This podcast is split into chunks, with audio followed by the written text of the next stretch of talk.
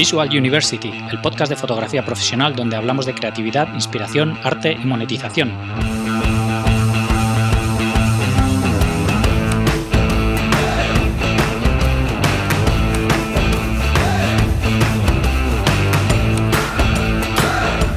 Bienvenidos al episodio 44 de Visual University. Soy Gonzalo Manera, fotógrafo profesional, y hoy tenemos con nosotros a Cristina Otero, fotógrafa especializada en autorretratos.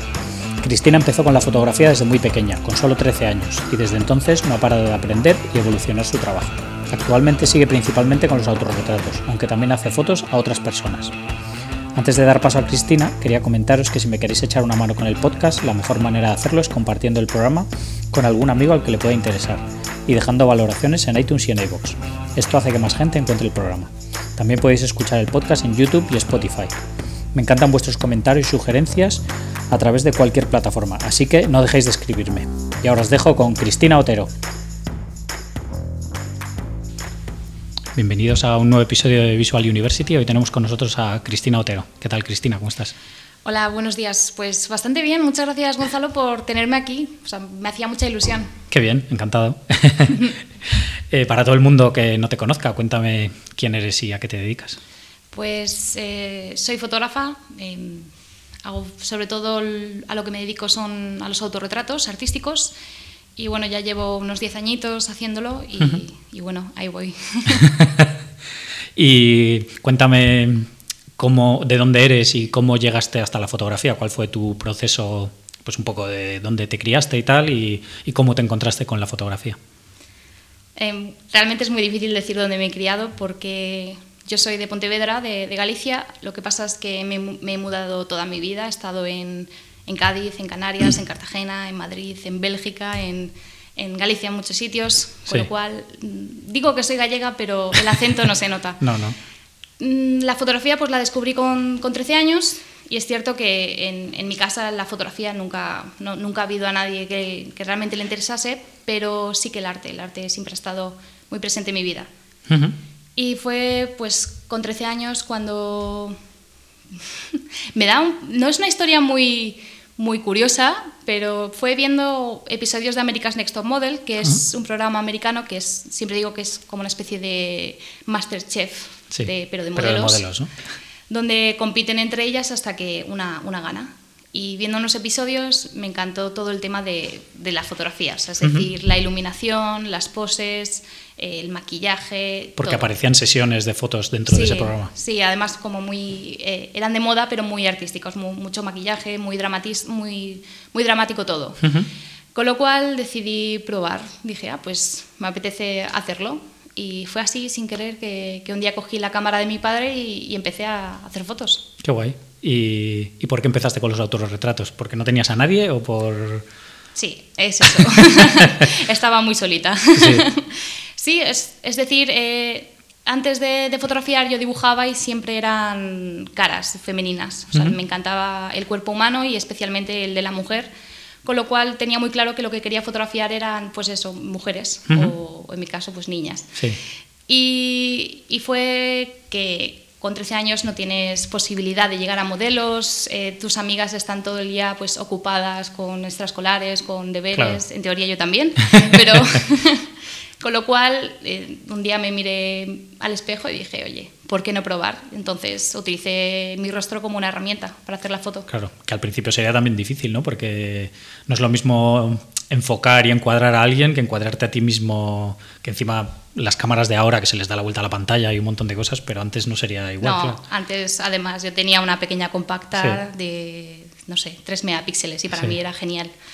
Y bueno, para mí no fue difícil realmente porque no había hecho fotos a otras personas, con lo cual para mí era lo, lo, normal. Era complicado, sí, tenía que hacer muchas fotos, pero bueno, todo es, es como montar en bicicleta, ¿no? Al principio cuesta mucho y luego ya te das cuenta que, que Sí, que en cuanto llevas impulso ya va... Sí, con lo cual eh, simplemente me ponía y hacía unas pruebas y poco a poco fui descubriendo que si me ponía a tanta distancia sería mejor, eh, el tema de la iluminación igual, si estaba en sombra delante de una ventana me gustaba más la luz que si estaba fuera con el sol directamente, con lo cual fue un aprendizaje mm, paulatino, fue muy despacio, pero, pero muy gratificante. Sí, y muy de descubrimiento, ¿no? Por lo que cuentas, que no es que estuvieses metida en un foro e ibas viendo, sino que ibas tú explorando y viendo lo que te funcionaba y lo que no.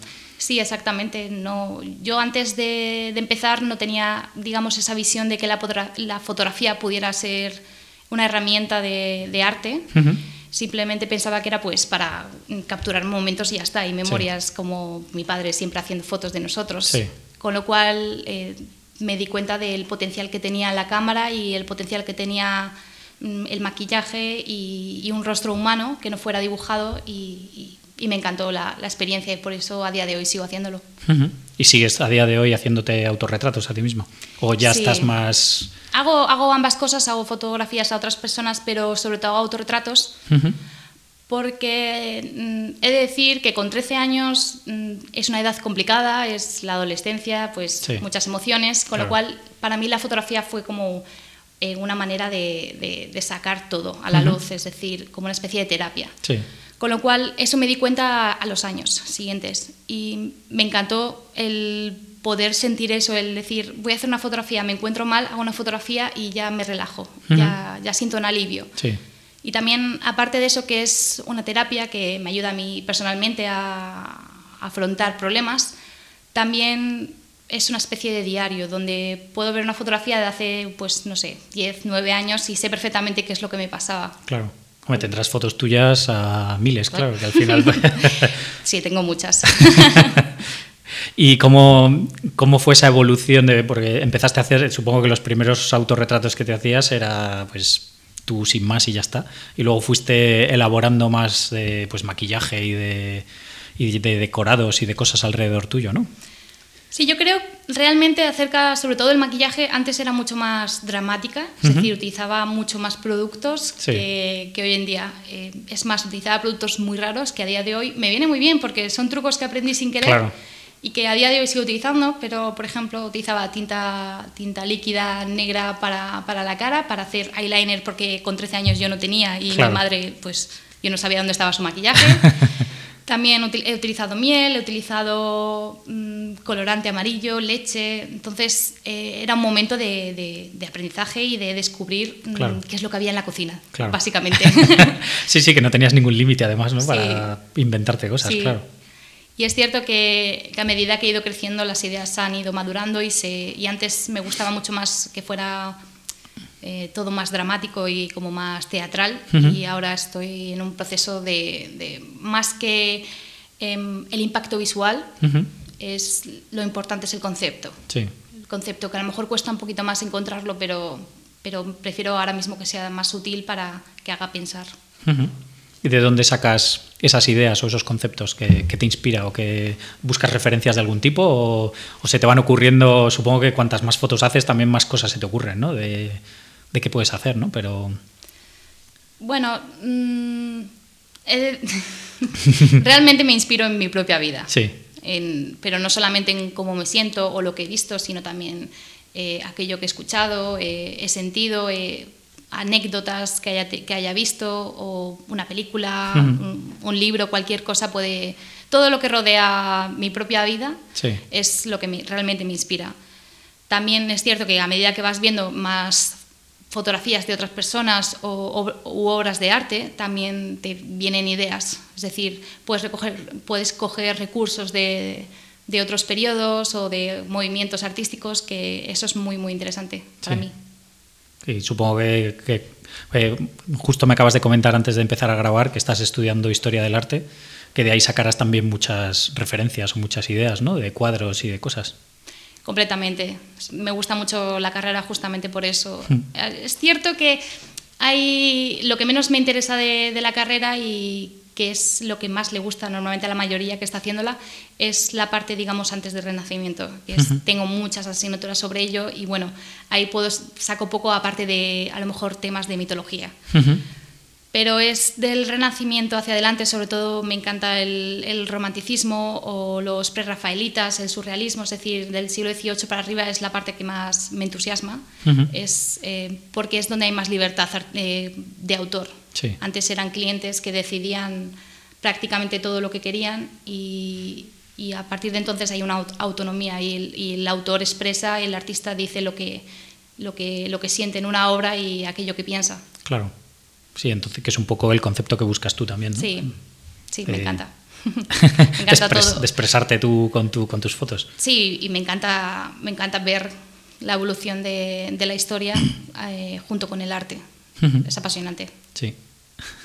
¿Y cómo fue esa evolución de tu fotografía? Porque ahora mismo te dedicas a, a- a- trabajas de fotógrafa, entonces, ¿cómo fue esa evolución o en qué momento mm, te diste cuenta que eh, podías vivir de eso? O- La suerte que he tenido es que empecé muy, muy pequeña, con lo cual he tenido muchos años para ir creciendo. Y obviamente esto es algo que es muy, que normalmente va muy despacio, que necesitas años para que la gente te vaya conociendo y, y también que vaya madurando mm, tu obra, digamos.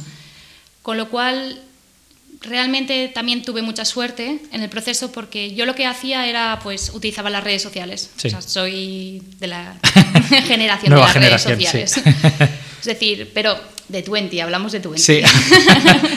yo empecé con 20 y estuve en- también en DeviantArt, en, en Facebook, en Instagram, en Flickr, en, en 500px, en, en todas las Sí, páginas, yo o sea, creo. que, que ibas publicando, que desde el principio empezaste a publicar las fotos, cuando Sí. empezaste a hacerlas desde el principio o tardaste en... Desde el principio, yo Sí. creo. Ya te digo, empecé con 20, que iba subiendo ahí mis fotos Sí. y luego los amigos de mis amigos me agregaban para seguir viendo las fotos. Sí. Luego me hice como un perfil profesional de 20 para que me siguiera la gente que no conocía. Sí. Y, y entonces, gracias a ello, el haber estado en las redes sociales, eh, hubo el dueño de, de una galería que iba a abrir sus puertas en octubre de 2011, Ujú. que vio mis fotografías, gracias a su hija que utilizaba Sí. Facebook, no. y entonces, gracias a ello, pude llegar a exponer. Ujú. O sea, me, me comentó si quería, pues, digamos, hacer una exposición individual para inaugurar la galería y por supuesto que dije que sí. Claro. Y eso fue con 15 años y eso realmente me ayudó muchísimo porque salió en, en medios de comunicación y eso hizo que mi obra llegara a más gente. Ujú. A raíz de eso empecé a tener unos pequeños, mini pequeños trabajillos, Ujú. eh, también venta de obra de, de la galería y digamos que poco a poco iba haciéndome un huequillo en, en este Sí. mundo que es muy complicado. Y realmente yo no tenía pensado ser fotógrafa, ni, ni, ni cuando expuse. Yo lo que quería ser era obstetra, que es, ¿Ah, sí? que es mm, pues, ser ginecóloga, me Sí. encantaba, todo el tema de- del cuerpo humano y el embarazo femenino. Pero mm, con 17 o así ya decidí que no, que realmente lo que me entusiasmaba era la fotografía, con lo cual es ahí cuando realmente me lo tomé en serio como un trabajo y no solamente como un hobby. A día de hoy sigue siendo pues un pasatiempos, me Sí. lo, lo disfruto muchísimo, pero también, también obviamente es, es mi trabajo. ¿Y hiciste algo de formación en fotografía a partir de ese punto o has seguido siendo autodidacta? Y... He seguido siendo autodidacta. Es cierto que mm, hay mucha gente que me pregunta si debería estudiar fotografía. Eh, me, lo pre- me- me preguntan si, yo lo recomiendo. Hmm. Y yo creo que, que son dos procesos que, que son diferentes pero a la vez pueden coexistir. Es Sí. decir, si tú estudias fotografía o estudias algo relacionado con ella, está muy bien porque te está dando una base técnica en la que, en la que a lo mejor quizá yo no, no controle tanto Claro. o me haya costado mucho más aprender porque soy autodidacta, es decir, a lo mejor puedes aprender algo en un mes y yo he tardado cinco años Sí. en aprender eso. Claro. Con lo cual está muy bien, pero hay que tener cuidado y no dejar que, que se convierta en algo robótico. Sí. Es decir, mm, hacer y seguir las reglas que te indican siempre, porque lo interesante realmente es salir de ellas Claro. y descubrir cosas por tu cuenta. Sí. Y es así realmente cuando se aprende. Si se combinan las dos cosas es genial. Sí. Eso sin duda. Sí, yo siempre lo digo, ¿no? que al final la técnica fotográfica en sí no es difícil de aprender, que la puede aprender cualquiera. O que esa eh, regular y saber qué hace la exposición y qué hace el diafragma Sí. y tal, que al final es ABC, que no tiene... Sí, Y luego realmente es todo lo que va más allá lo que, lo que es importante, ¿no? Yo soy como tú, yo soy autodidacta y llevo un montón de años trabajando de fotógrafo y no he Ah, estudiado nunca. bueno. Sí, Ahí sí. somos compis. Sí. Yo hice el típico cursillo de estos en la Casa de la Juventud de aquí al lado. Sí. Y, pero de revelado, de positivado, en blanco Ah, y negro y todo esto. Y, y ya está, no, no Esa es tengo una, nada. una rama que, que no he tocado nada. Sí, nunca has hecho nada de analógico. Nada, nada. Y es algo que, que me da bastante pena. O sea, Sí. quiero, quiero hacerlo en el futuro, me gustaría porque Además, yo creo que es muy interesante, me sé la teoría y también la historia, porque mi carrera me ha enseñado cosas sobre fotografía. Pero eh, creo que es interesante que un fotógrafo sepa que no solamente, especialmente los, los la gente nueva, ¿no? que hmm. pues a lo mejor con mi edad o más pequeños están empezando, que solo conocen a lo mejor una cámara digital, es interesante que conozcan la historia de la fotografía para entenderla. Sí. Eh, pero para entender la evolución y el proceso de que ha tenido una cámara. Sí es muy diferente. Es más, eh, mm, debo decirlo y, y, tal vez peca de, eh, peco de ello, pero antes era más complicado, es decir, tenías un, número limitado de, fotografías hmm. y, costaba mucho dinero. Y a lo mejor tenías que tener ya en cuenta la luz y aprendías, yo creo, bastante más. Es como con el cine, ¿no? que también aprendes mucho de iluminación y de composición y ahora resulta, no es que sea más fácil, pero quizá no, yo también en mi caso intento evitarlo, pero quizá me acomode con, con las herramientas de edición y que puedo... Sí, eh, siempre sabes que puedes solucionar muchas cosas. Sí. Y puedo tirar ilimitadamente de, mi cámara hasta sacar la foto. claro, sí. Y también te da mucha ventaja el poder ver el resultado al momento que haces una foto y ves y dices, ay, no, pues voy a girar la luz, voy a tal. Y antes eh, tenías que, bueno, podías usar Polaroids, pero pero tenías que era mucho más el aprendizaje también era mucho más lento claro. Yo creo que a la hora de aprender el digital da una ventaja sobre todo si eres analítico y eres capaz de ver las fotos y analizar qué es lo que has hecho y qué es lo que ha pasado porque si vas tirando a lo loco, pues al final no aprendes nada en ningún Exactamente, sí. momento. Pero si eres analítico, al final, yo cuando empecé, yo hacía fotos y yo me iba apuntando en un cuaderno la primera foto, de velocidad, tanto diafragma, tanto he hecho esto, para luego cuando las revelaba era capaz de analizar eso, de ver qué es lo que había pasado y por qué. Entonces, claro, era un proceso mucho más lento, claro.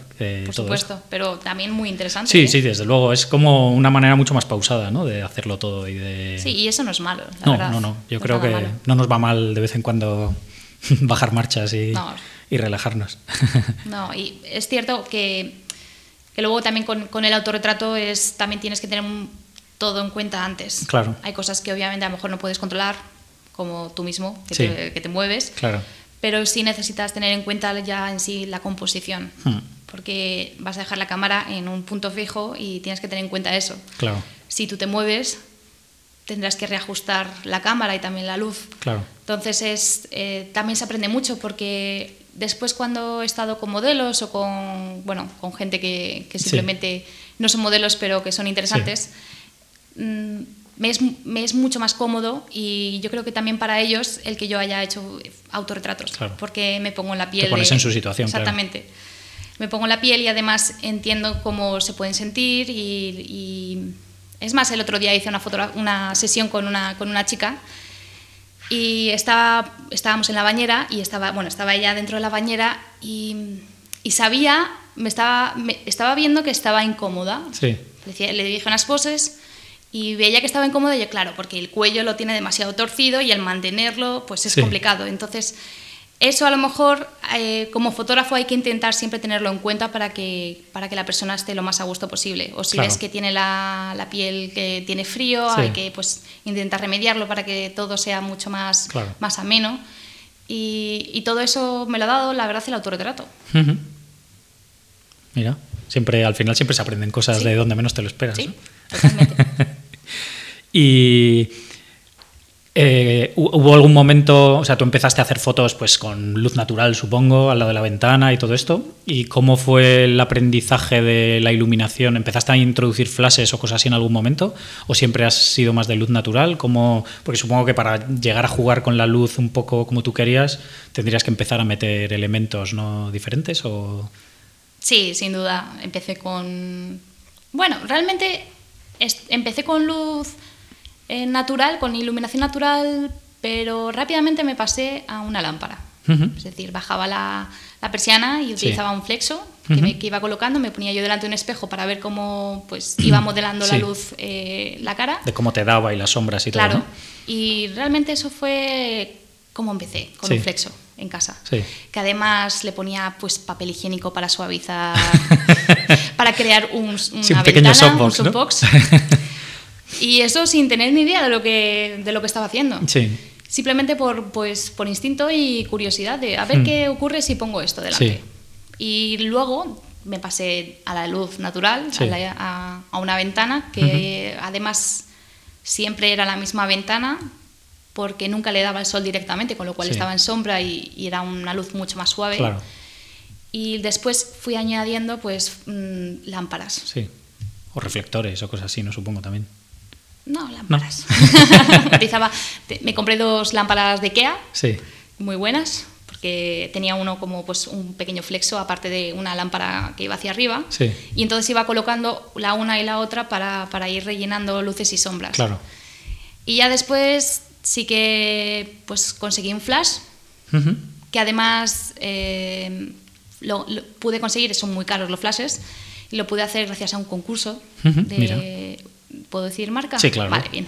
Lo que tú quieras. Pues en un concurso de Broncolor, lo digo porque es muy interesante. Si aquella, aquellos que nos estén escuchando y quieran, quieran algún flash y, y, sabemos todos que son muy caros, hay un concurso de eso de, de Broncolor que se llama Gen Next, o sea, como Gen y Next junto. Y es un concurso gratuito en el que, pues si ganas, tienes 25.000 dólares de, equipo de iluminación. Mira. Y creo que 25.000 dólares da, para, da para bastante, sí, sí, son caros, pero da para bastante. Da para bastante. Con lo cual, a raíz de eso sí que empecé a utilizar flash y descubrí un nuevo mundo. Claro, pues tendrás un montón de flashes entonces, ¿no? Sí, yo empecé a coger sin tener ni idea, yo cogí lo, lo que te pareció. Hay, que, hay que llegar a los 25.000 ahora, no sé cómo. Sí. empecé a coger material y material y, la verdad es que da, sí, tengo bastantes y, gracias a Dios, porque ya, por ejemplo, uno me lo cargué, con lo cual, con la bombilla. ¿Y te costó mucho pasar de tus lámparas a, a los flashes? No, la verdad es que no. Es más, me encantó. Sí. O sea, dije, madre mía, yo antes que era no purista, pero decía, la luz natural es muy buena y si coges una lámpara también. Pero dije, madre mía, lo que se puede hacer. Claro, al final la, cosa también de la luz continua es que, que, vas viendo todo el rato, ¿no? Que yo a ti ahora mismo te estoy viendo y si te pongo una luz, en el momento veo qué es lo que pasa, ¿no? Pero con los flashes eh, tienes que jugar con la luz ambiente, con la luz del flash y equilibrarlas y ir haciendo pruebas hasta que la colocas donde tú quieres, que no es tan instantáneo, tan visual como puede ser la otra, ¿no? No, em, pero bueno, es, es, también es como un juego, ¿no? Es enredar, ir viendo a ver qué ocurre y después eh, utilizar los reflectores de los que hablábamos antes, que que realmente mm, yo no tengo reflector tal cual. Yo le llamo reflector a un parasol que tengo. Sí, cualquier cosa, al final ponerte cerca a una pared y que, rebote un poco ya, ya te vale. Espejo, pues, para parasoles, que, que yo siempre digo que es lo mejor, es lo mejor, porque para un retrato. Porque además como lo puedes pues doblar y lo puedes mover. Parasol te refieres a los típicos del coche, estos de, de, papel de burbujas plateados, ¿no? Que cuestan uno o dos euros en, en el chino. Sí. Pues con eso mm, lo vas, lo vas doblando y sobre todo si estás haciendo autorretrato puedes, mm, claro, al doblarlo y, demás... lo puedes incluso meter cerca del cuerpo o lo que sea, ¿no? Exactamente. Es lo mejor. Sujetado por una silla o cualquier cosa y ya está. Sí. Sí, lo que, lo que tengas y... Listo. Sí. Muy bien. Y como mm, esos primeros trabajos que comentas que te empezaron a salir, eh, supongo que no serían autorretratos, ¿no? Que empezarían a ser de otra gente o, como, o, al principio te pedían fotos tuyas de determinada manera? Tengo la suerte de que todos los trabajos que he hecho siempre han sido autorretratos. ¿Ah, sí? Sí. O sea, digo tengo la suerte porque obviamente es eh, lo que mejor se me da. y bueno, he hecho algunos trabajos de moda y obviamente pues ahí con modelos. Pero en sí los trabajos comerciales siempre, siempre han sido autorretratos. Puede ser porque una marca o una empresa decida pues eh, comprar la cesión durante unos años de una fotografía que ya tenga hecha o que me dé pues un poco de libertad y diga que queremos estos elementos y que los incluyes en la foto pero que sea un autorretrato y, y, sí, la verdad es que lo, la, suerte que he tenido es que ha sido bastante creativo. o sea, mi parte comercial es artística también. Con lo cual no me salgo de, de lo que yo hago. Sí, de tu estilo. Sí. Bueno, al final es lo que hablo con muchos fotógrafos, ¿no? Que cuando te llaman a ti es porque están buscando lo que tú haces, ¿no? Y tu estilo y tu manera de hacer las fotos y, al fin y al cabo lo que tú aportas, ¿no? Exactamente. Exactamente. Que si, luego no te, si luego no te dejan hacer lo que, lo que tú haces, pues... No tiene mucho sentido. da igual que te contraten a ti o al siguiente, que da igual. Exacto, sí. Pues mira, al final es, curioso, ¿no? Pensar que, que, puedes hacer trabajos comerciales haciéndote autorretratos a ti mismo, ¿no? Sí, además es algo, siempre me lo preguntan, ¿no? Que, que, que, si son, lo que me acabas de preguntar tú, si son autorretratos, si es que sí, mm, he tenido la suerte de que las marcas que, se han puesto en contacto conmigo lo han querido así y, la verdad es que es, te sientes más cómodo, ¿no? Y vas a hacer mejor el trabajo, eso es lo que yo opino. No es lo mismo estar con con otras personas y con otra, digamos, un, una modelo o un modelo que, que, a lo mejor no conoces y, y cuesta un poquito más. Pero con esto eh, simplemente es estar en mi casa, porque además trabajo en mi casa, en una habitación que he convertido en estudio, hago la foto y paso a editarla directamente, todo en el mismo ambiente. y en, estas, en estas fotos que te encargan, ¿las haces igual en tu casa? o sea, en ningún momento te exigen ir a un sitio y tener al director de arte o, a más gente pendiente del proceso? O, o, te dan libertad y tú la haces y luego les entregas la foto y ya está? Me dan libertad. Ha habido casos que me han preguntado si necesito pues, ayudas. Eh, no sé, digamos, qué es lo que necesitas y te lo damos. Sí. Pero yo es que yo soy, aparte de que, pues, mm, cierto es que a lo mejor de maquillaje, pues, un, maquillador siempre lo va a hacer mejor que yo. Claro. Pero lo demás me gusta controlarlo. Sí. Si, fuera, si es un trabajo más grande que se necesitase pues, un espacio, un, atrezo mayor, decoración, pues ahí sí que tendría que haber más personas quizá involucradas. Pero si es algo más pequeño, yo soy bastante casera. Me gusta crear el atrezo yo misma, si no es complicado, o pues mm, ir a comprarlo o por internet. que... Pero además es que son cosas bastante baratas. Sí. Porque, por ejemplo, pues suelo ir a los grandes bazares.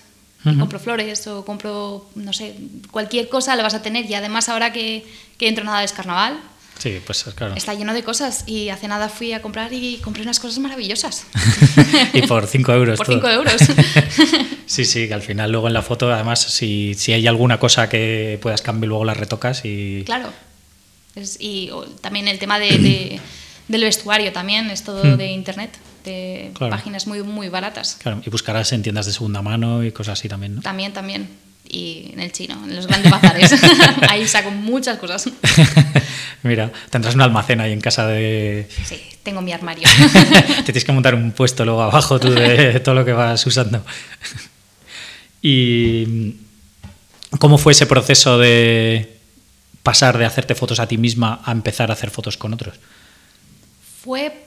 Todo empezó porque quería hacer, probar y hacer algo de moda me parecía un mundo muy interesante. Además, mm, empecé viendo un programa que hacía fotografías de moda, con lo cual dije, quiero probar. Además de, que siempre he pensado que un diseñador es un artista, es un creador, eh, pone su visión en, en un tejido. Sí. Con lo cual siempre pensé que combinar ambas cosas, es decir, como la, una parte artística de la fotografía y, y, la parte de moda también artística, como puede ser el maquillaje, que puede ser muy artístico, o un diseñador o la ropa de un diseñador, me parecía muy interesante. Y es realmente así, así como empecé el, con modelos, con modelos profesionales. Además, me acuerdo de mi primera vez, estaba súper nerviosa. pues me imagino por eso. Y además me, pareció, me pareció fascinante ¿no? ver a una modelo profesional en acción, que nunca la había visto. Era increíble el ver cómo se movía, que eh, en nada ya entendía qué es lo que quería o... No sé, es, es, es increíble. Claro, no tiene nada que ver con lo que yo podía hacer o, las fotos que le he hecho alguna vez a, alguna amiga o hmm. familiar, ¿no? Claro. Sí, sí, es otro. Se nota mucho que saben colocarse y, y, sobre todo lo que dices, ¿no? De entender qué es lo que buscas. Que en cuanto les explicas un poco lo que buscas, enseguida te ponen ese gesto, esa posición de. Claro, claro. O, una, una posición que no habías pensado y es maravillosa. Y yo siempre me acuerdo de que salen las películas de modo irónico y así sarcástico de, de un fotógrafo que está, oh sí, me encanta, sí. haciéndole fotos. Pues yo a veces estoy así, digo, debo ser. por fuera debe ser muy absurdo, ¿no? Pero es que lo estoy sintiendo tanto. Sí. Y que, no necesitas, hay veces que no necesitas ni decirle nada, que en cuanto le explicas un pelín ya puedes dejar que... Y le digo, por favor, así, ah, mantente, genial, genial. O sea, mm, no sé. Hay veces que es increíble. se crea ahí un, un ambiente y una magia. Sí. Y, te, y, y, a partir de ese momento ya empezaste a hacer esas sesiones mucho más relajada o, o todavía te ha seguido costando el coger esa confianza con, a tener a alguien delante que está esperando a ver qué es lo que tú le dices y qué es lo que, que al final tú eres como el director de orquesta en una sesión de esas, ¿no? Que la modelo está ahí, pero a lo que tú le digas. Entonces siempre como que está esperando esa instrucción de si va bien, si no va bien, si... Bueno, al, haber sido, digamos, mm, no me considero modelo, pero sí modelo de mis fotografías, pues mm, digamos que entiendo... Lo, que comentabas antes, ¿no? Que te pones en su piel y eres capaz de entender. Exactamente. Lo que... Mm. Y el haber hecho fotografía artística también digamos, conceptual también me da otra visión, que es el planificar la sesión. Es decir, tiene que ser con esta ropa, este atrezo, este, estos colores, este, este ambiente, ¿no?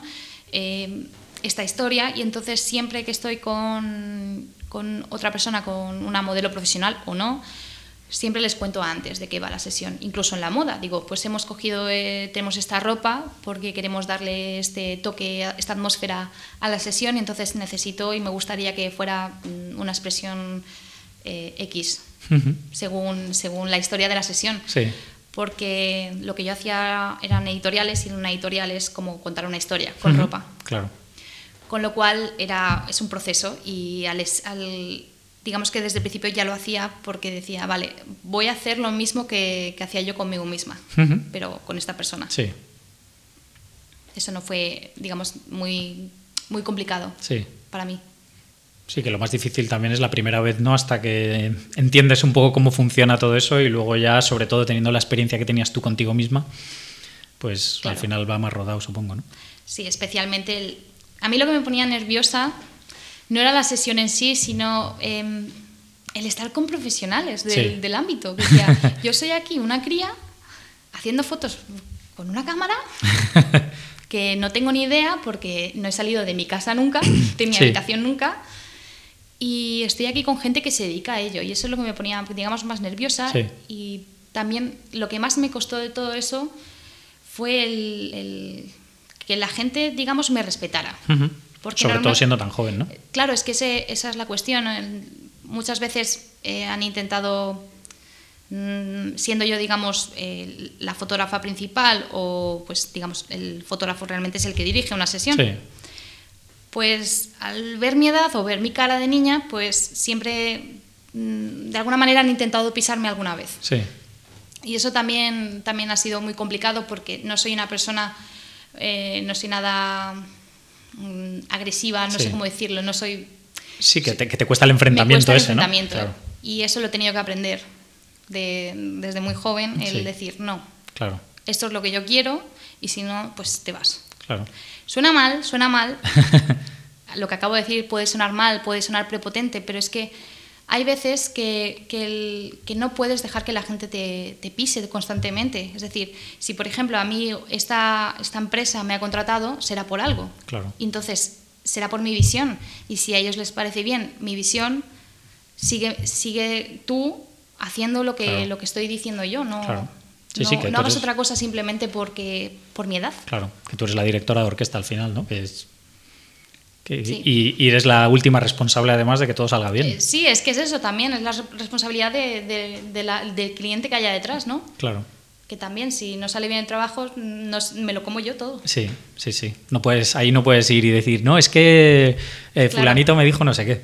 Pues eso, sí, sí, al final es bueno y qué, pero el responsable eres tú, ¿no? Sí.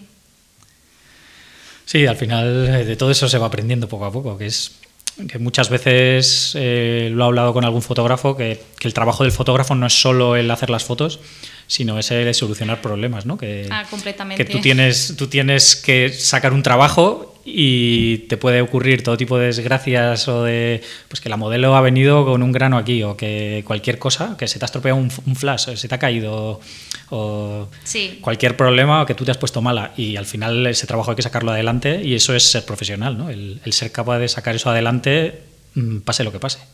Claro, además yo creo que la mayoría de las personas que no se dedican a, esto se pueden pensar que...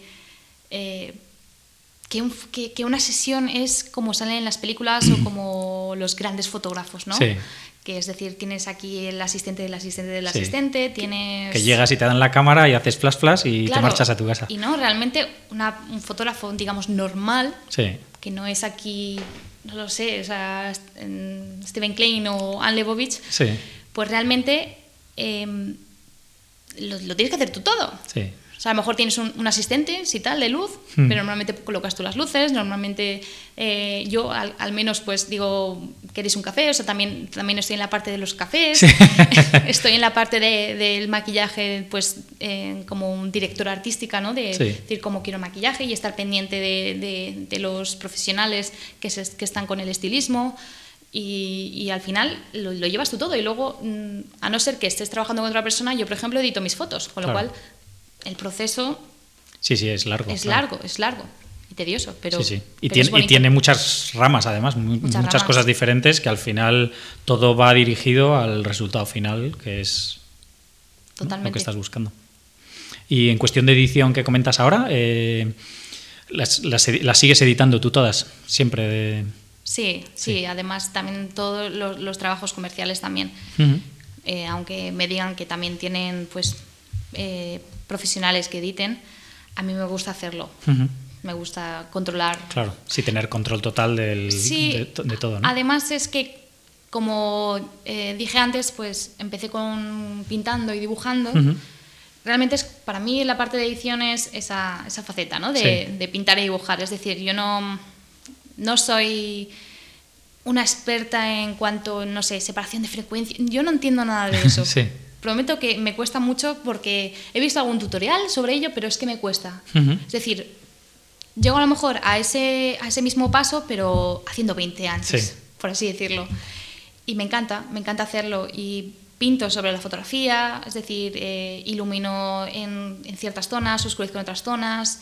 Eh, literalmente con, tengo una tableta Sí, que estás pintando al final con un lápiz, claro. Literalmente pinto, o sea, pinto pelitos, pinto brillos, o sea, es decir, es, algo que me encanta hacer. Claro, sí, sobre todo teniendo esa, esa capacidad de hacerlo, ¿no? Al final, que hay... Yo, por ejemplo, cojo un lápiz y... O sea, de dibujar y pintar y eso soy negado. Y lo más que hago es eso de retoque con... También utilizo una tableta igual. Y, bueno, es, lo mismo, pero con otra... Sí, con otra herramienta, Otra herramienta. Sí. ¿Y cómo, cómo aprendiste la edición? Cuando empezaste a hacerte tus propias fotos, eh, ¿tenías ya un ordenador y, tal? ¿O cómo, cómo, empezaste con ese proceso de edición? Sí, yo tenía un pequeño portátil en el que retocaba, pero la verdad es que al principio, al principio obviamente no, no retocaba. Pero descubrí, descubrí Picasa, que tiene, no sé, Quizá algunos no lo conozcan, pero Picasa es como... Sí. No es el mejor programa del mundo, pero a mí me encantaba. Me encantaba, me, fascinaba. Para mí tenía todas las herramientas posibles, las mejores del mundo mundial. Entonces mi hermana, que sí hacía cositas de, Photoshop, le, gustaba, le gusta bastante pues el hacer pequeños montajes y demás, me dijo, siempre me decía, oye Cristina, es que deberías, deberías empezar con Photoshop. Y yo, no, hombre, yo estoy bien con Picasa. de verdad que te va a encantar, que vas a ver lo que puedes hacer, que, que yo te ayudo. Y yo, no, no, no. Hasta que un día, pues, que estaba tan Insistió demasiado ya. Que al final decidí, venga, enséñame un poco. Y ella me enseñó un poco de, de pues, cómo hacer una capa, el, que es un mapa degradado, un poco las herramientas básicas, brillo, contraste. Y bueno, me, quedé alucinada, alucinada con Photoshop. dije, ¿qué es esto? O sea, Picasa, madre de Dios. Y el caso es que a raíz de lo que me enseñó mi hermana fue a base de experimentar con el propio programa, es decir, descubrir otras opciones, otras herramientas. En sí eh, no he visto tutoriales, si los he visto ha sido pues para aprender técnicas como la de separación sí, una cosa concreta, ¿no? que aún no he aprendido, pero sí cosas concretas, exactamente. Pero en sí es a base de, no sé, de ir probando y descubriendo y decir, ah, mira, con esto se hace tal, genial, y con esto tal. Claro. Y es así, así como aprendí. Tardé muchísimo tiempo, muy poco a poco, pero, pero bueno, otro proceso más. Sí. Y nunca has, y siempre ha sido así ese proceso. O sea, es decir, que luego cuando has empezado a dedicarte profesionalmente, no has hecho ningún curso ni te has hecho más algo más mm, formal, digamos, para, para, aprender a manejarlo, que sigues con tu, con tu forma de hacer las cosas que has ido aprendiendo tú sola y ya está. La verdad es que hecho no he hecho ninguno, no he hecho ningún curso ni nada. Es cierto que quizá, pues, en el futuro sí me plantee hacer algo más, pues, sobre todo por el tema de, de la piel, porque si algún día hiciese algo de, de, beauty, por ejemplo, pues la piel es lo más importante. Y sí me sé, por ejemplo, la, la, técnica de Dutch and Burn esta, que es mm. eh, tediosa, horrible, pero no sé, para cosas más específicas sí que tendría mejor que descubrir y mirar cursos. Pero bueno, que, Por ahora lo que, lo que sé sí. Me, me, sirve. Bueno, que ya has llegado lejos con, con eso. Bueno, bueno de mucho, bueno, pero, mucho tiempo. Sí, sí, al final es interés y, y, y, jugar, como dices tú, ¿no? De ir, ir probando, porque cuando coges una foto Supongo que alguna vez tendrás un poco la idea de lo que estás buscando y otras veces simplemente vas probando herramientas y ver qué hacen y qué no hacen y, tal, ¿no? Que ese es el proceso un poco. Sí, completamente. O sea, cada fotografía tiene su propia edición. Eh, no, ¿cómo se llaman? ¿Presets? No sé. Sí. Vale. bueno, el caso es que no tengo, no hago presets ni utilizo cada fotografía tiene que tener sus colores y su iluminación. Y aunque mm, de por sí ya tenga una idea clara de lo que voy a querer, es decir, que mm, si va a ser una imagen cálida, si va a ser fría, si va a ser X, pero si es cierto, voy retocando y digo, ah, pues no. Queda mejor si en vez de un tono azulado, un tono verdoso azulado, no lo sé. Y es, pues cada fotografía tiene, tiene su... Claro, sí, su, propia vida, ¿no? Al sí, final. justo. Y a día de hoy, eh, en cuestión de clientes y de búsqueda de clientes y esto, ¿cómo, cómo te lo planteas? ¿Ya tienes un, una carrera, digamos, que, que, ya te van llegando encargos y tal? ¿O haces tu búsqueda activa de clientes? ¿Cómo, cómo gestionas todo esto? Actualmente tengo ya, pues digamos, unos clientes estables y a raíz de, de, esos clientes suelen salir otros más. Sí con lo cual no, no hago mucho, mucha búsqueda, más allá de a lo mejor mm, hacer algo específico que yo quiero hacer y me acerco a, X marca. Además, hoy en día con el tema de las colaboraciones de los influencers, pues eh, yo no me siento, no soy, no me siento influencer. Es más, hay, hay clientes, marcas que me llaman así y es algo que, que a mí no me entusiasma. No, no es que sea algo malo ser influencer. Lo que pasa es que en general se puede pensar que el influencer, hay, o sea, hay una idea de que el influencer es, eh, solo hay un tipo de influencer, que es a lo mejor el, un Instagramer de moda o no sé, youtuber, eh, que además en España tenemos a gente muy conocida. Eh, y hay, o sea, digamos que tienen parte una connotación negativa, con lo cual prefiero llamarme fotógrafa. Sí. Sí, pero muchas veces eh, a mí me ha pasado, por ejemplo, ¿no? de, de estar, eh, pues que me pidan un presupuesto para un trabajo y tal, y que se lo den a otra persona porque ah. tiene cuatro veces más seguidores en Instagram o algo así que yo, o algo así, que, que al final es, un, es una parte más de, de, eso, ¿no? No, por supuesto, si, si yo nací gracias a, a, a, los seguidores, es decir, gracias a tener X seguidores. Hmm. Con lo cual, eh, sé para mí es un trabajo 100%, es decir, eh, de todo lo que yo hago como faceta de, fotógrafa, el 80% deben de ser las redes sociales. Hmm. O sea, toda la parte de, Internet, tanto los emails y, y, las redes sociales, obviamente, es un 80%, el 20% es para hacer fotos. Sí. Porque hay que mantenerlo día a día, hay que mm, no solamente el mantener tu página visible, porque realmente es como si fuera tu portafolio personal, sino entender a tus seguidores, el, que haya cercanía, hay que, hay que comprender además cada red social que es muy diferente. Y el, seguidor que pueda ver aquí en, en, Twitter o en Instagram también es, son muy diferentes. Con lo cual es un trabajo mm, constante y, lleva mucho esfuerzo. No hay que quitarle prestigio a ello, jamás. para nada. Porque entiendo que haya mucha gente que pueda pensar que, vaya tontería, o sea, para que para qué se, para qué tener seguidores o si no es tan difícil, eh, no, es, bastante duro. Sí, es un trabajo, sí, sí. Y un estudio de mercado también, o sea, por decirlo, no de mercado, pero sí de entender cómo funciona cada red social y, a qué hora están conectados para subir la publicación, porque de, eso depende tu trabajo y hmm. el tema de la competencia igual, que me dices tú de un trabajo que no te cogen porque hay otra persona con más seguidores. A mí eso me ha pasado también. Mm. Y es, es- dices, joder, pero Sí. ¿cómo puede ser que, que- que sea así? Además de que, de que mm, yo noto, y siempre he notado desde que empecé, que hay como modas de fotografía, Sí. de como mm, el ambiente y los colores Sí, el y- estilo, sí. de- y el concepto. Y como tú no estés ahora mismo que de moda, Ujú. obviamente te va a costar más conseguir seguidores. Sí. Que yo no digo que sea malo, o sea, pienso que, que al contrario hay que ser, hay que tener un estilo propio. Sí, y ser fiel a lo que tú fiel. haces. Sí. Exactamente, porque mm, esas modas pasan. Sí.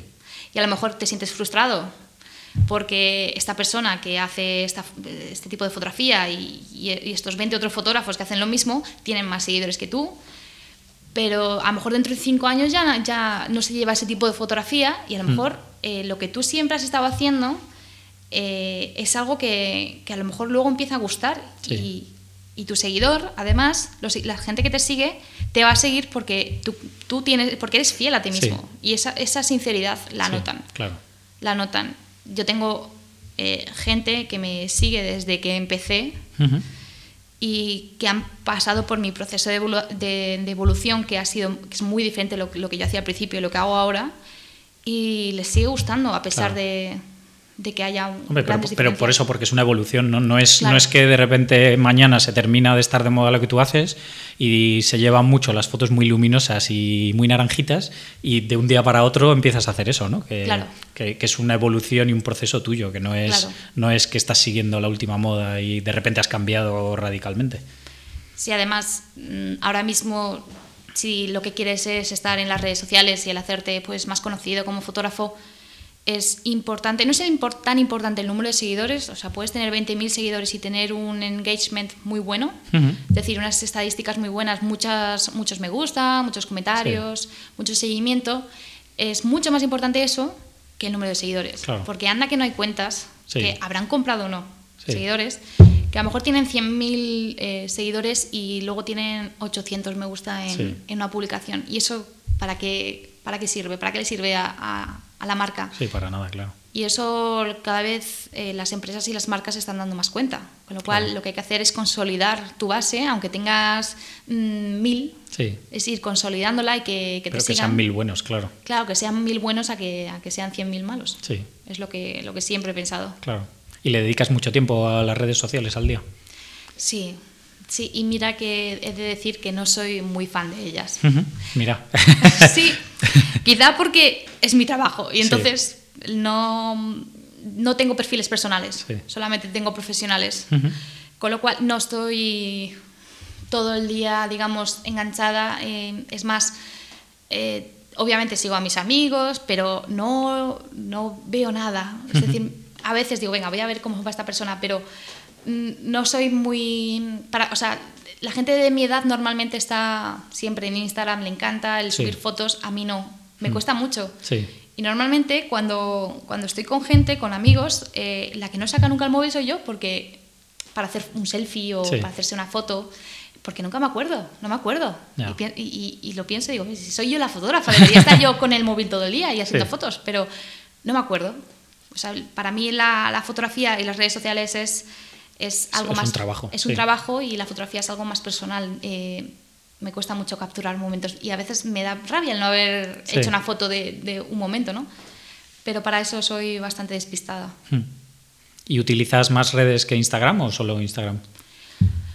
Utilizo más redes, pero realmente Instagram. Sí. Antes para mí Facebook era, digamos, el núcleo de todas mis redes sociales, la página de Facebook, pero he notado de aquí hace pues, tres años que se está muriendo. Sí. Eh, puede que tengan, haya millones de personas conectadas, pero en cuanto a páginas, además, eh, se han vuelto eh, más duros para Sí. que tus propios seguidores que siguen esa página te vean. Normalmente tienes que pagar por cada publicación, que, que no pasa nada. Pero dices, ahí hay Sí. una- una- Dios mío, Sí. no puedo estar aquí todo el día en Facebook cuando en Instagram ahora mismo hay más gente y Claro. es la, se están moviendo todos a, a esa plataforma, Sí. con lo cual Instagram ahora es realmente donde hay que estar. Sí. ¿Y utilizas Twitter o Pinterest o cosas así? o? Tengo Twitter, pero me olvido de utilizarlo. Em, subo, subo las fotografías, pero Es que no, como no escribo nada, Hmm. Digamos... Sí, porque lo tienes enlazado uno con otro y ya Claro, está. Hmm. y digamos que, que- que Twitter realmente es para escribir. Sí, Y, y yo hago fotografías, con lo cual Claro. solamente subo las fotografías. claro. Sí, al final es lo que comentabas antes, Sí. ¿no? Que el funcionamiento de cada red es diferente y lo que espera la gente ver en cada red es diferente, ¿no? Entonces, eh, para ver fotos al final, yo si quiero ver tu trabajo, me, me apunto a tu cuenta de Instagram antes que te, a seguirte en Twitter. Sí, Mm. porque además poco vas a saber mucho, vas a encontrar mucho de lo que estoy haciendo al Sí. día. y usas las stories y vas poniendo un poco tu proceso de, de trabajo, de creación o alguna cosa, o solamente publicas fotos y ya está. La verdad es que suelo publicar fotos y es... mm, siempre he pensado, siempre he pensado que, que no hay que mezclar tu vida personal con la profesional. Entonces mm, es muy difícil que vaya a subir un selfie o vaya a subir... a- No, pero no me refiero a eso. Por ejemplo, me refiero más a, Ah, sí, a la parte- a, la parte tuya de, pues, por, por Un ejemplo, proceso un proceso de sí, de cómo estás creando esa sesión o cuando te maquillas o cuando estás preparando todo el, el atrezo o alguna cosa así. No, la verdad es que no.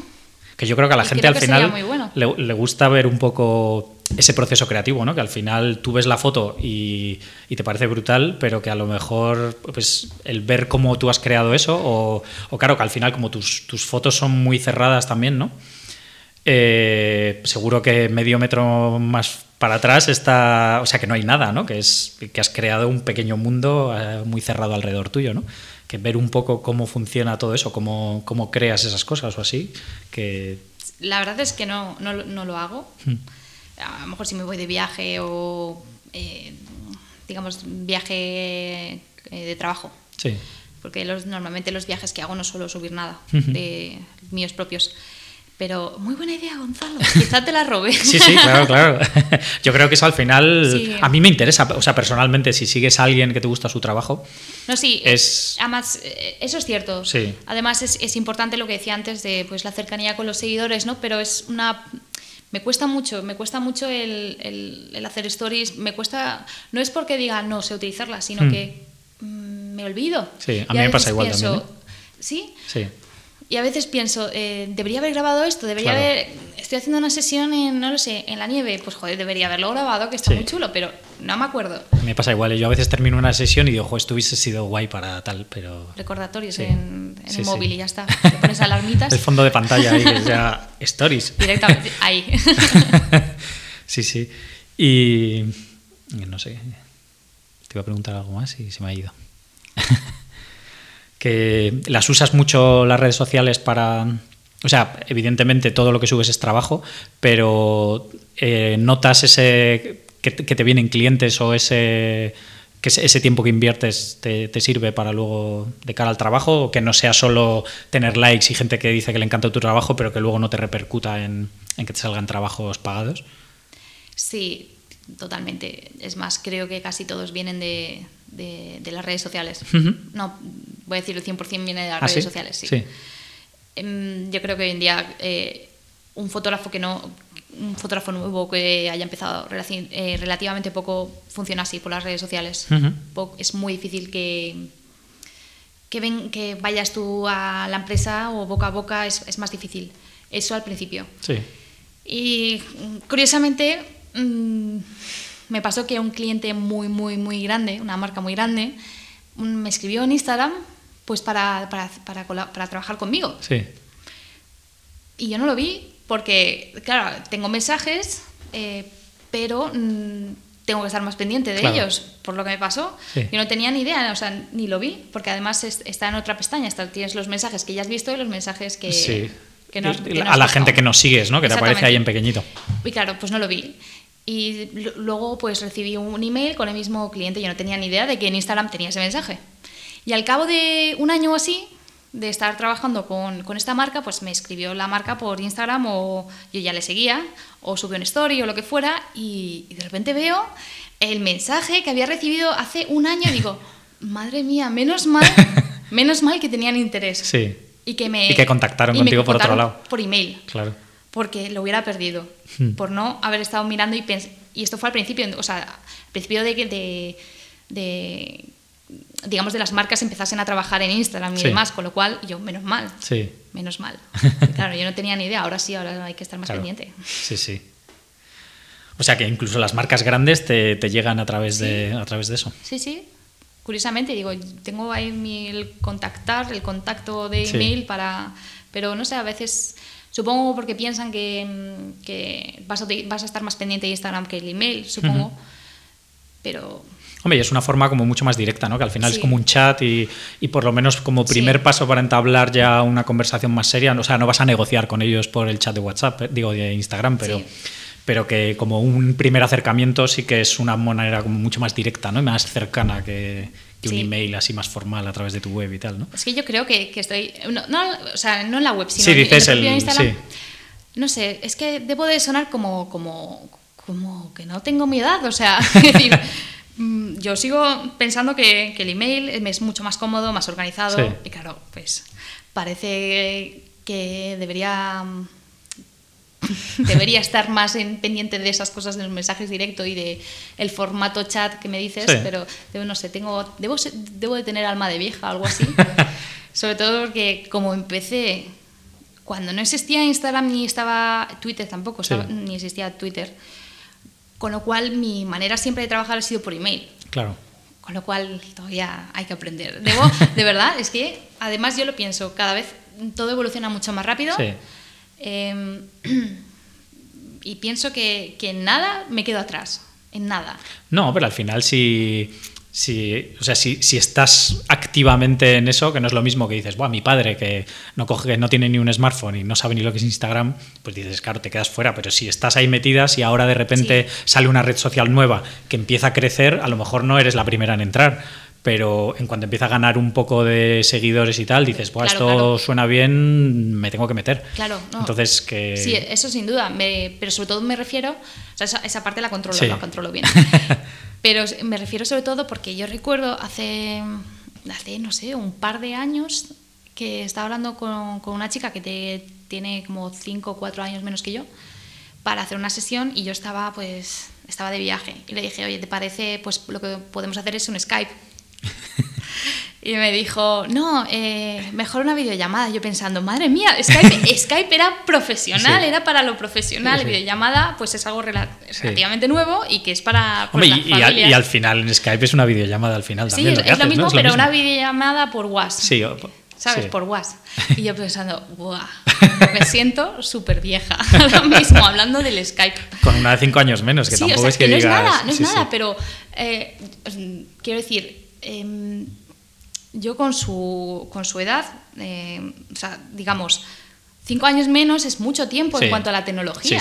Los móviles, o sea, em, yo no tuve móvil hasta, y, lo tuve pronto, obviamente, para, porque tampoco soy tan mayor, obviamente, pero lo tuve a lo mejor con 15 años, 14, 15 años. Sí.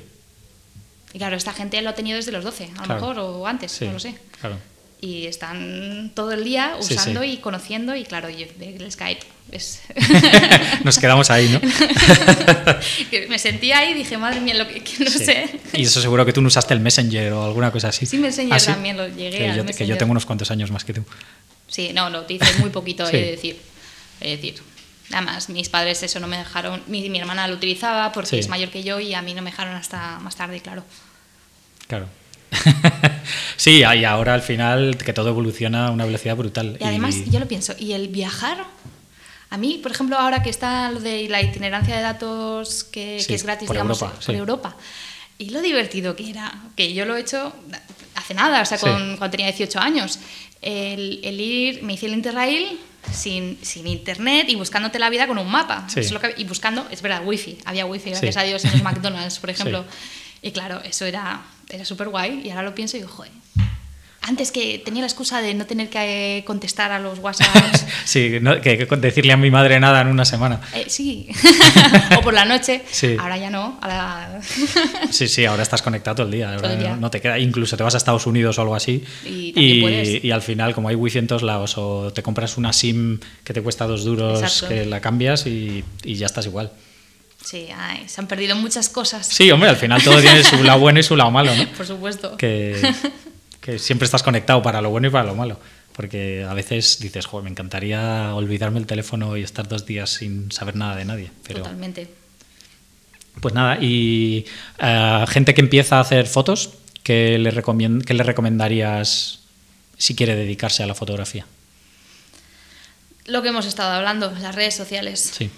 Es, son, sí. son, es que no puedes hacer nada sin las redes sociales hoy en día. O sea, mm. es lo más importante, el, el, aprender a utilizarlas y el tomártelo en serio. Mm. Luego también, obviamente, el tema de, de, la fotografía es lo que también hemos dicho de hay que ser muy honesto y muy sincero con lo que haces y cómo, mm. y cómo eres tú. Porque esa, esa, la gente lo valora. Sí. Y el, el, tener un estilo propio. Y puedes pensar, ¿qué es, ¿qué es un estilo? Porque todo el mundo habla de ello, pero ¿cómo consigo un estilo? Porque no hay una fórmula mágica, ¿no? Sí. Y es justamente eso, es el, el, el conocerte y el, sincerarte con uno mismo.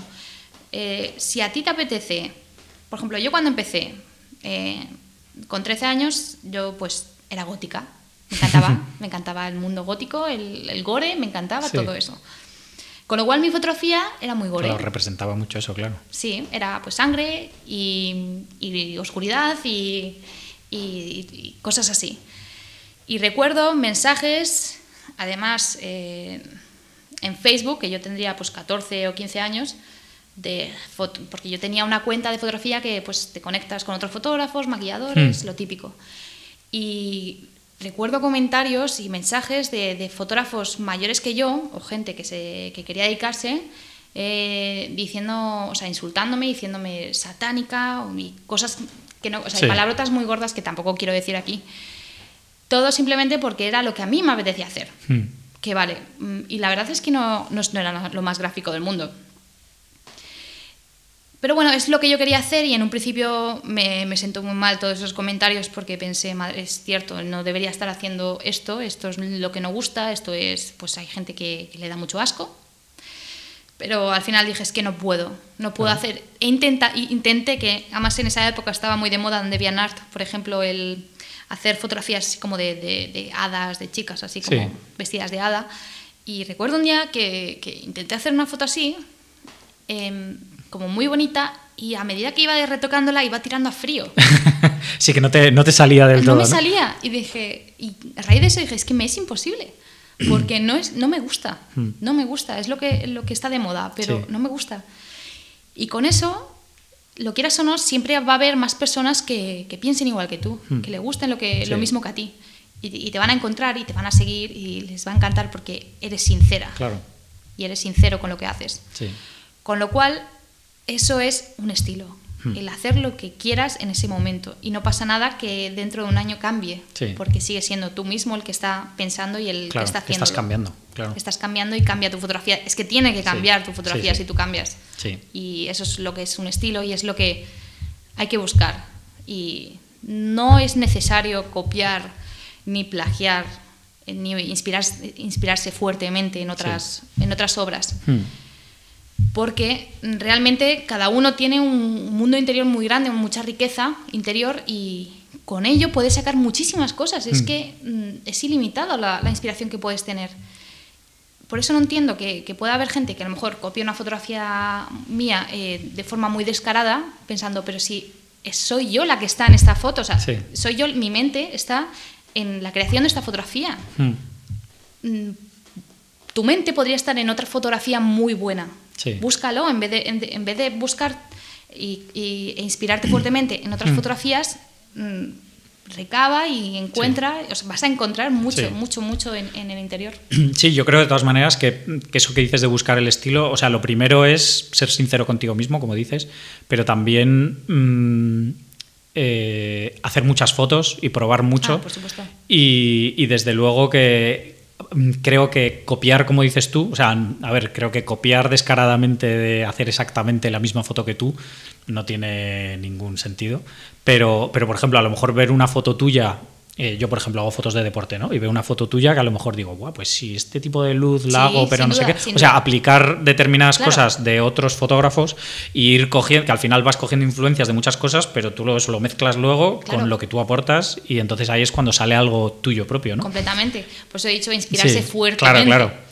Porque obviamente yo también me he inspirado en, otras fotografías y también me he inspirado en, cuadros. Claro. Es decir, la iluminación, los colores o, yo qué sé, incluso el concepto, hmm. pero dándole una vuelta completamente.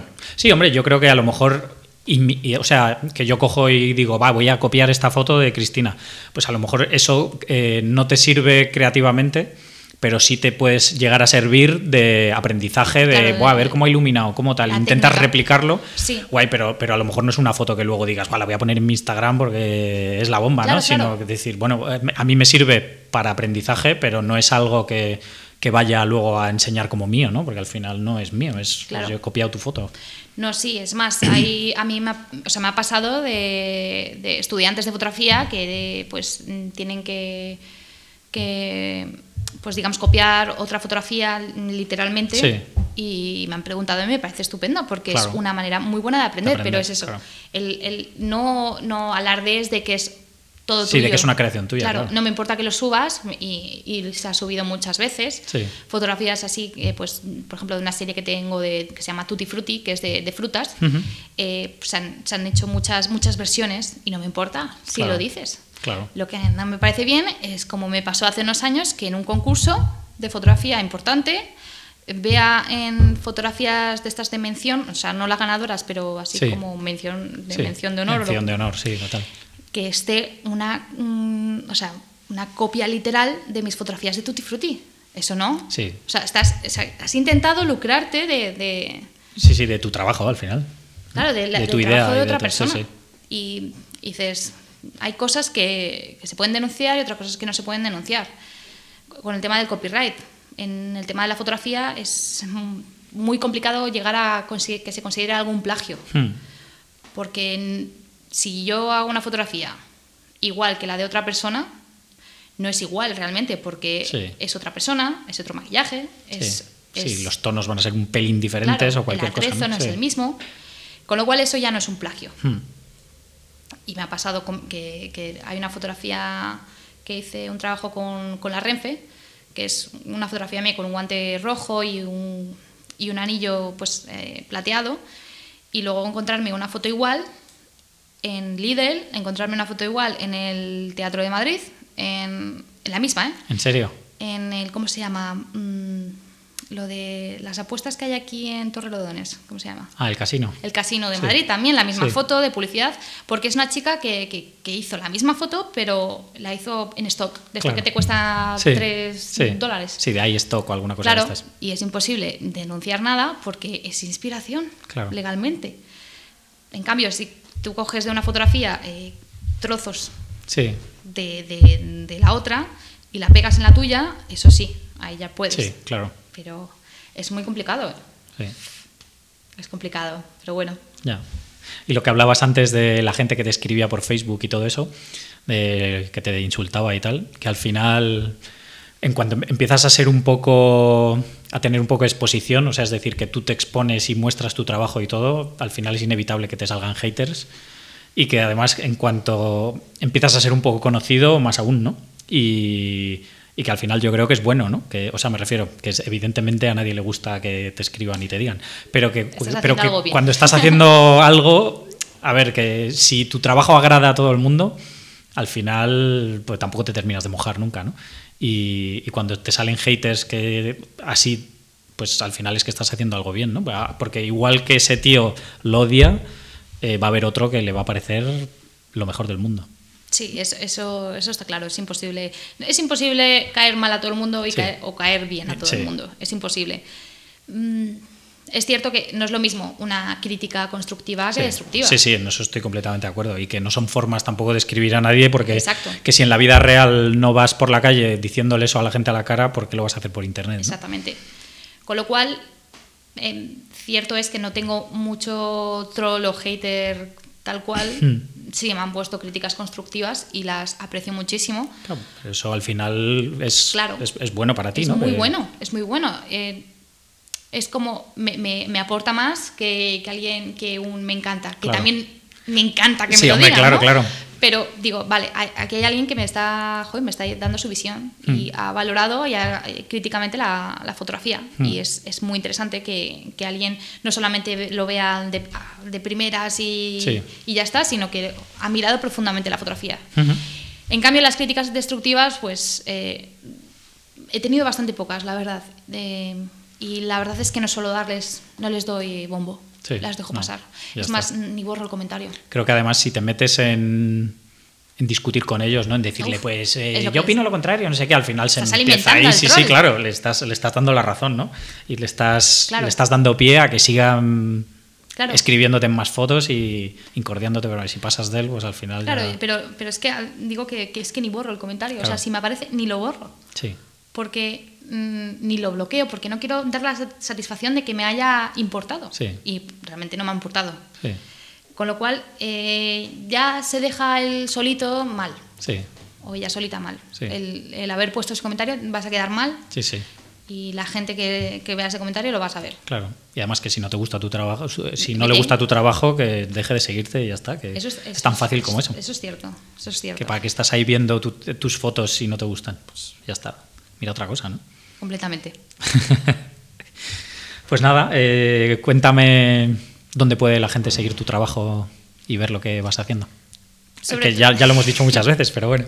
Sí, en Instagram, por si no ha quedado claro. Sí. Es, eh, bueno, el Instagram es Cristina Otero Foto, eh, foto en inglés. Luego dejaré el enlace de todas maneras en, en la página, en la Vale. nota del episodio. Genial, muchas gracias. Nada. pues nada, eh, Cristina, muchísimas gracias por, por este rato. No sé si quieres añadir alguna cosa más o... Bueno, darte las gracias a ti porque Nada. esto ha sido una charla para mí entre amigos. Falta, falta la cerveza. Sí. Un poco temprano para la cerveza. eh. bueno, depende. Hay en algunos sitios Sí. que Sí, sí. con, hay horario diferente, ¿no?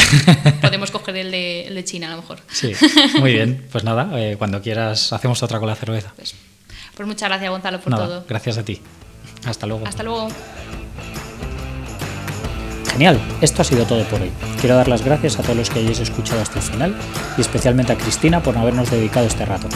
Entrad en visualuniversity.com barra 44 para ver la web y redes sociales de Cristina.